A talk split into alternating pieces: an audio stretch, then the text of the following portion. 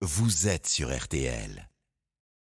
Notre pro des jardins, la star des réseaux sociaux, c'est Pierre le cultivateur, ses astuces de saison. Bonjour Pierre. Bonjour Stéphane, bonjour à tous. Tiens, on va s'intéresser à la rhubarbe, et c'est pas rien, ça c'est une vivace. Hein c'est une vivace, tout à fait Stéphane, c'est une vivace, c'est une plante qui va vivre plusieurs années dans votre jardin potager, on va pouvoir faire des récoltes.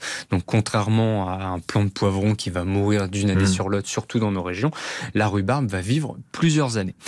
Si je vous parle de la rhubarbe aujourd'hui, c'est parce que c'est le bon moment pour la mettre en pleine terre et on peut trouver des plants en ce moment en jardinerie si on se balade et on peut même trouver des racines directement à vendre. Donc on peut faire pousser la rhubarbe dans notre jardin de trois façons. En achetant des graines, en achetant un plant, donc c'est-à-dire avec des feuilles directement, ou en achetant des racines nues, une motte avec des racines qu'on va pouvoir planter.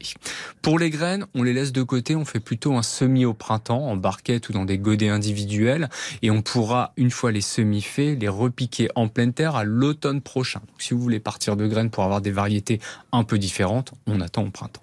Sinon, vous pouvez acheter des plants ou des mottes, une motte, des racines. Moi, je vous conseille vraiment d'acheter des racines. C'est ce qui est le plus simple, c'est le moins cher et la prise est plus rapide en terre. On réalise un trou, pas beaucoup plus grand que la, que la racine qu'on a achetée, et ensuite on l'enfonce en laissant les petites tubercules, les petites tiges sortir de sol. C'est une petite partie verte, un peu rouge verte, qui va sortir. On les laisse affleurer avec le sol.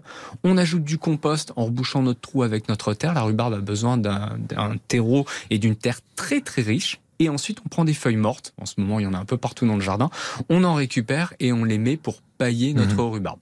On arrose et ensuite on va pouvoir récolter nos rhubarbes pas la saison prochaine au printemps prochain, mais encore l'année suivante. Ah on évite de récolter les pétioles, donc c'est les fameuses tiges. Hein, on n'oublie pas, les, les, feuilles de rhubarbe sont toxiques. On peut les utiliser comme paillage, on peut faire un purin avec des feuilles de rhubarbe pour repousser un tas de parasites ou les mettre directement au compost. Mais on va pas récolter ces pétioles la saison prochaine parce que sinon on va affaiblir notre plant. Donc on les récoltera au printemps encore prochain, donc en 2025. C'est dingue, il faut être très très patient pour l'histoire. Combien de plants par exemple pour euh, pouvoir faire de la compote? Alors, si on veut faire beaucoup de compote de pommes rhubarbe, c'est un délice. Hein. Même poire rhubarbe, c'est très très bon. Moi, j'ai trois plants de rhubarbe pour une famille de quatre et on est, euh, on fait beaucoup beaucoup de compote pommes rhubarbe, mais c'est suffisant. Comment réussir la plantation de la rhubarbe? Vous savez tout ce matin grâce à Pierre le cultivateur. Vous réécoutez podcast sur euh, l'appli RTL ou alors les vidéos de Pierre. Vous allez directement sur les réseaux sociaux, sur Instagram, sur TikTok.